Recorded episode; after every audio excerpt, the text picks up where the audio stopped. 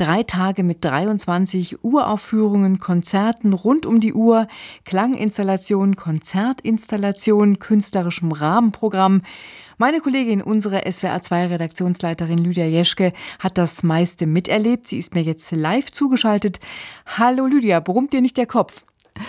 Hallo Ines, guten Morgen nach Baden-Baden. Äh, also wenn was nachklingt, wie zum Beispiel jetzt auch aus dem Stück von äh, Francesca Veronelli, dann ist das ja gut. Also das, das möchte ich ja, das möchten wir, glaube ich, alle, dass wir von der Barebene was mit runternehmen an Klängen und Nachklängen. Kopfbrummen hätte man, wenn es alles zu laut, zu schnell, zu viel wäre. Ähm, über zu viel kann man sich immer streiten beim Festival. Das geht ja wirklich, äh, man kommt aus dem einen Konzert und, und sammelt sich fürs nächste Konzert und zwischendurch ist auf dem Weg noch eine Klanginstallation.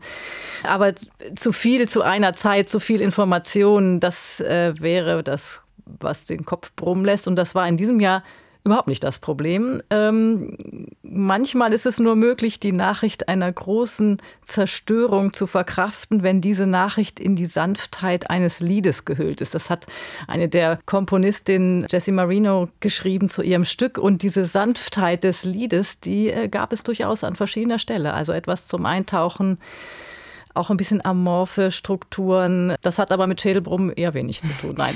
Schauen wir uns mal zuerst das große Motto der Musiktage an, das Festivalthema Collaboration. Also gemeint ist es im Hinblick auf den Schaffensprozess. Wie hast du das wahrgenommen bei den Konzerten? Wie funktioniert denn Zusammenarbeit in der neuen Musik? Es ist natürlich dann auch schnell aufgefallen beim drüber sprechen. Es wird ja sehr viel auch gesprochen noch zwischen den Konzerten in Donaueschingen, dass wir ja eigentlich immer zusammenarbeiten, in der Musik sowieso. Niemand macht das ganz alleine in aller Regel, schon weil es eben einen Komponisten, eine Komponistin gibt und dann jemand, der es spielt und jemand, der die Noten vorher ausdruckt. Und die, also es ist ein Kontext sowieso. Jetzt war es aber Thema und deswegen auch ein bisschen fokussierter. Also äh, was passiert zum Beispiel, wenn eine Literatin mit einer Komponistin zusammengespannt wird und die sollen jetzt mal zusammen das erarbeiten und nicht nacheinander irgendwie was dazu schreiben? Oder was passiert, wenn ein Orchester ein Stück wie bei äh, Elian Radik, Carol Robinson ohne irgendwelche Vorgaben, ohne Noten, ohne Dirigent erarbeiten soll als Kollektiv? Also das waren alles so Versuche. Im Jazz kennen wir das schon länger natürlich, dass Kompositionen entstehen dadurch, dass Musiker zusammenarbeiten, zusammenspielen und die Vorgaben nicht so äh, streng und klar sind wie in der notierten Musik. Und deswegen gab es auch viel aus diesem Segment und alles ging eigentlich ineinander über formal. Das war interessant, vor allen Dingen auch, um immer wieder darüber zu reden, was kann das sein, Zusammenarbeit. Mhm. Ein ganz wichtiger Punkt bei den Donau-Eschinger Musiktagen in diesem Jahr, der enorm hohe Frauenanteil, 70 Prozent bei den Komponistinnen. Das hat im Vorfeld schon viel Aufsehen erregt. Wie wahrnehmbar war denn das dann überhaupt noch beim Festival selbst? Also angestrebt ist ja immer, dass es mal irgendwann normal ist. Genau, man müsste es eigentlich gar nicht mehr thematisieren. Und ich glaube, wir sind da auch schon auf einem guten Weg. Es gibt auch andere Festivals, die sehr viele Komponistinnen und Musikerinnen und Solistinnen haben, ohne dass man das noch extra betonen muss. In dem Fall waren es, glaube ich, wenn man es ausrechnet, so etwa 70 Prozent Autorinnen. Das ist aber auch gewachsen über eine Zeit. Wir haben ja noch durch Corona auch bedingt viele Aufträge gehabt, die noch äh, Lydia Rillings Vorgänger gegeben hat. Der hat auch schon geguckt, dass es mehr Frauen werden mhm. und Lydia Rilling hat das fortgesetzt. Ja, es war schon spürbar, weil einige dieser Autorinnen und Komponistinnen sich oder ihre Biografie oder, oder vielleicht auch ihr Frausein thematisiert haben. Und dann, also wie zum Beispiel äh, Iris Tessrippos und Felicitas Hoppe, das ist, war so eine Kollaboration Literatur und Musik. Die haben eine, wie Sie sagen, Doppelbiografie des 21. Jahrhunderts gemacht. Also da ging es auch um ihre eigene Situation oder um sie selber oder wie sie miteinander umgehen. Joanna Bailey hat sich erinnert, wie sie als Fünfjährige die Welt gesehen hat. Also da wird es dann irgendwie klar, da geht es um weibliche Perspektiven. Und wenn so eine Altmeisterin, äh, kann man jetzt ganz, ganz positiv sagen, wie Jungi Pakpan nochmal da ist. Sie ist ja schon seit Jahren an Parkinson erkrankt, aber sie hatte jetzt nochmal eine Uraufführung für Orchester, sicherlich ihr letztes Orchesterstück.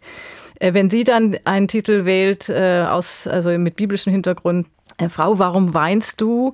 Dann passt das in diese ja, in diese persönlichen Überlegungen, genauso wie im positiven Fall ist natürlich dann was eine ganz allgemeine Aussage bekommt. Also ja, es war präsent, fand ich schon. Ein anderer wichtiger Punkt im Festivalkonzept war Improvisation. Es wurde teilweise ohne Partitur gespielt, was ja immer ein großes Wagnis ist.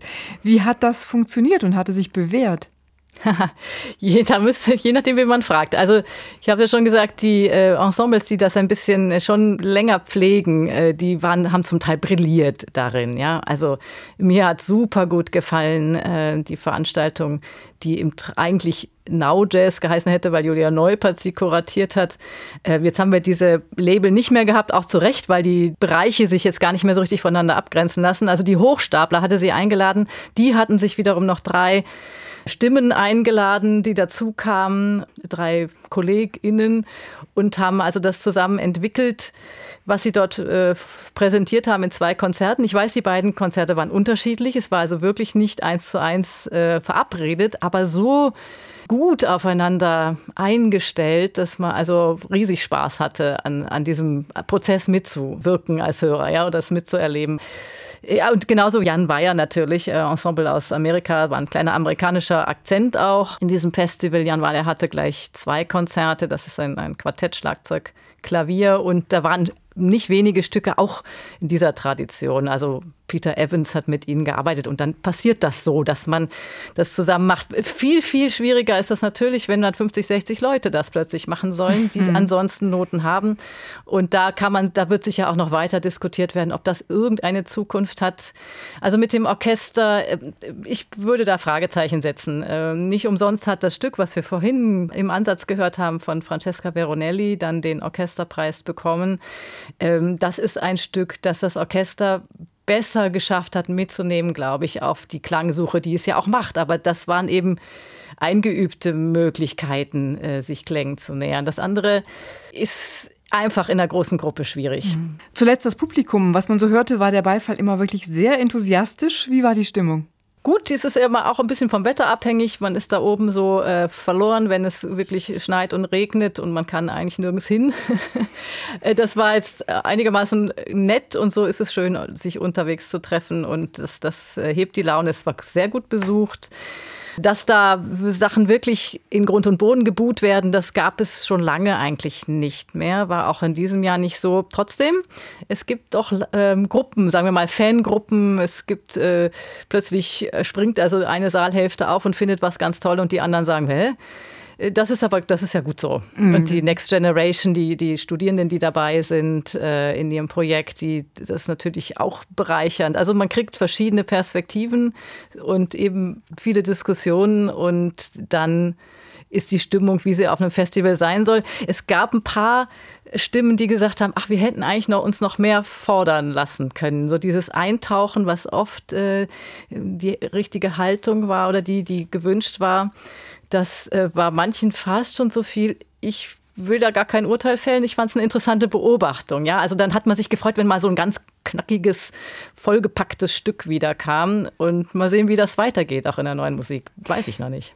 Die Donau-Eschinger Musiktage sind gestern zu Ende gegangen. Über die Höhepunkte habe ich mich mit Lydia Jeschke unterhalten. Vielen Dank für das Gespräch und gute Erholung. Danke, brauchen wir alle.